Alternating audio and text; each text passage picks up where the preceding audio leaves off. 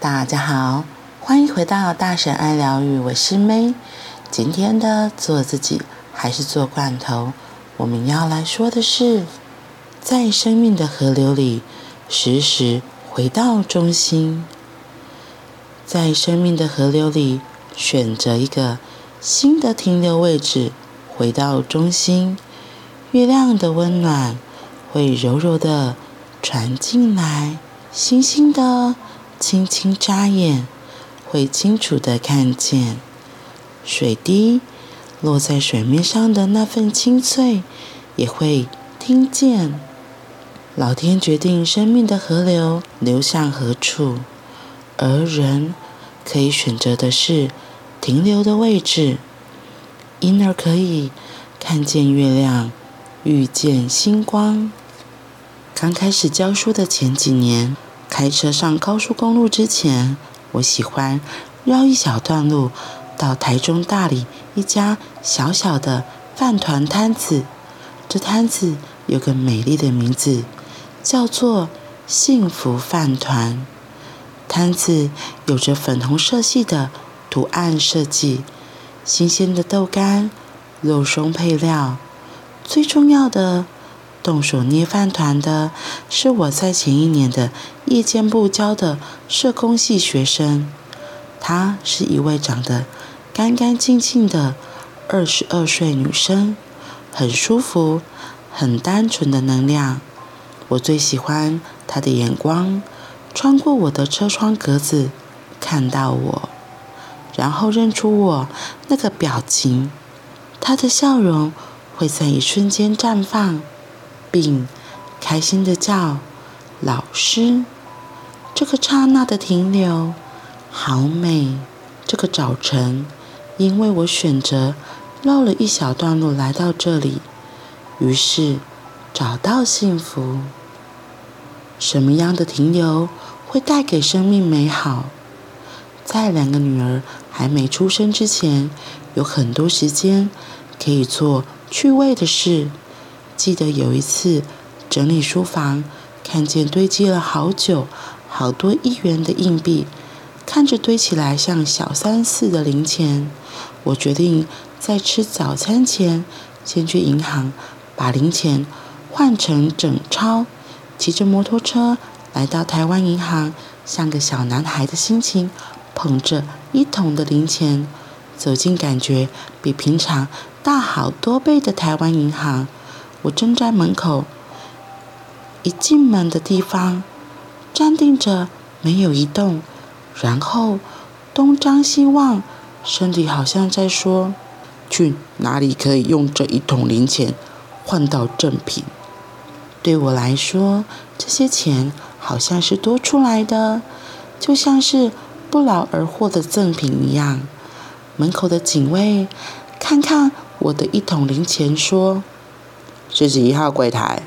哈哈，我什么都没说，就有热心人士指点我换赠品的地方，然后我就倒出零钱，换了九百五十元。这个早晨，我知道换零钱可以带给我快乐，所以我选择在固定的日常流程里。加上了这个赠品之旅。教书的岁月里，我特别喜欢两堂课之间的空档。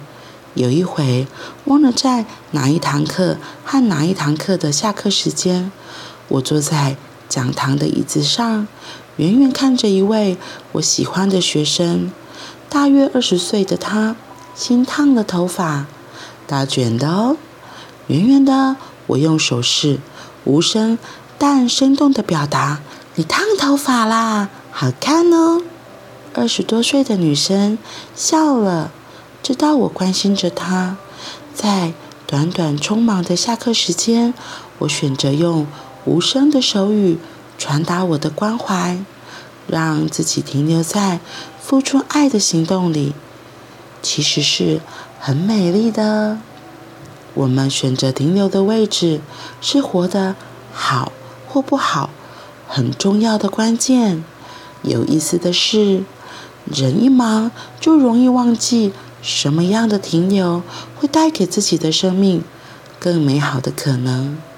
在我的专业生涯里，有两段日子最忙，一段是写博士论文的时候，一段是刚去大学教书，每天都忙着收集资料备课的时候。在这两段最忙的日子里，我都出现了一模一样的行为模式，就是除了忙碌的工作时间之外，我几乎把所有剩下的时间都拿来研究股票和基金。于是，我停下来问自己：怎么了？为什么忙起来的时候就会出现看股票、看基金的行为？原来，因为生命里主要的能量被教书、备课、写论文给消耗掉了，而仅剩的一点能量，不足以读一本好书，不足以去看一场电影，甚至。不足以跟伴侣好好说说话，只够让自己盯着电脑荧幕上持续更新的股票基金数字，下单、分析走势，于是开始形成一个越来越累的小漩涡。什么样的停留会带给生命美好？什么样的停留会带给生命美好？我自己的体验是，自己可以找到那个小小的幸福。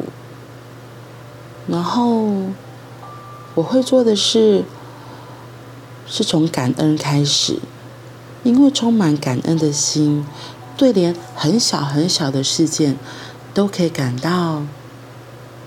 心中充满了感恩，就会有小小的幸福。那个时候的我，心情也会比较安定稳定。只是像哈克他后来举到，他在忙碌的时候，反而会去看股票啊，分析走势，只是让自己越来越累。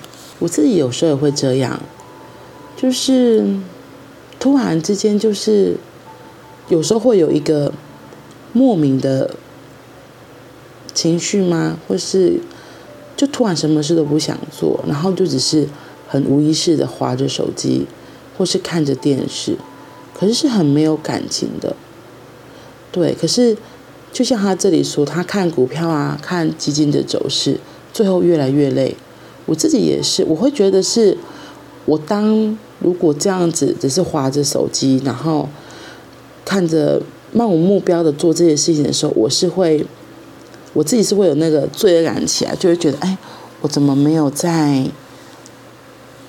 在做？觉得呃，比如说我可能会固定做的瑜伽，然后或是冥想，我自己会有那个会责备出来，对，会怪自己说，哎，你看你你你浪费时间，对，不过。重点是为什么会跑到别的地方去？没有办法让自己回到中心。嗯，就是注意力到底被什么抓走了？因为我今天看到这个主题的时候，他前面第一怕写的是在生命的河流里时时回到中心，然后我就想到，对啊，你到底想停留在什么样子的位置？因为我觉得我们的惯性很容易就把我们带到外面的世界去，就像我们眼睛都只看着外面。然后因为刚好前昨天我去上了那个苏菲旋转舞，哦，那时候上玛雅历法的时候的老师，他们就是已经修行这个苏菲旋转舞很久的一段时间，都十几二十年。然后我就真的很好奇。所以那时候就看到这个场次，所以就觉得嗯，那我来报名，我想去参加，刚好时间上也可以，老公也放假，可以帮忙带女儿，所以我们就呃订了饭店，然后到高雄去上课。第一次跳真的我觉得蛮惨的，就是我就一整个就是被外面的惯性给带走，因为我很喜欢观察别人、好奇别人，或是看着别人在干嘛，所以。所以当我周遭的人突然因为在转的，我一开始自己在转的时候是在想说，哎，到底该怎么转？然后会有担心会不会晕，然后果然担心晕，真的就是转没多久就开始晕了。后来我就提醒自己说，要回到中心，要回到中心，因为那时候老师在讲解苏菲旋转舞的时候有提醒到，他是就是提醒你要回到自己的中心。所以当我眼睛看着别人说，哎，那个人晕晕了，所以他就蹲了下来了，或是隔壁的跳舞怎么跳那么奇怪，我只要眼睛一开始看别人，我就会开始晕。所以在这过程还蛮好笑的。我第一次跳的时候，真的是大概百分之八十都在看外面吧。